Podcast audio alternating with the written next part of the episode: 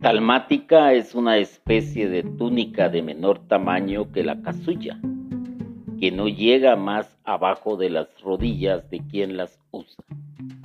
Puede ser adornada de mangas cortas y un poco amplias.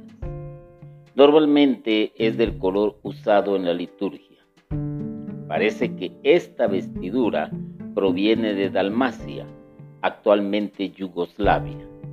Al principio del siglo III, se había convertido en el traje de las personas más distinguidas en la sociedad, pero apareció como vestidura propia del diácono sobre el alba, principalmente para la Eucaristía. Es muy importante que el católico conozca muy bien ciertos símbolos que se utilizan tanto por los sacerdotes y tanto en el altar. thank you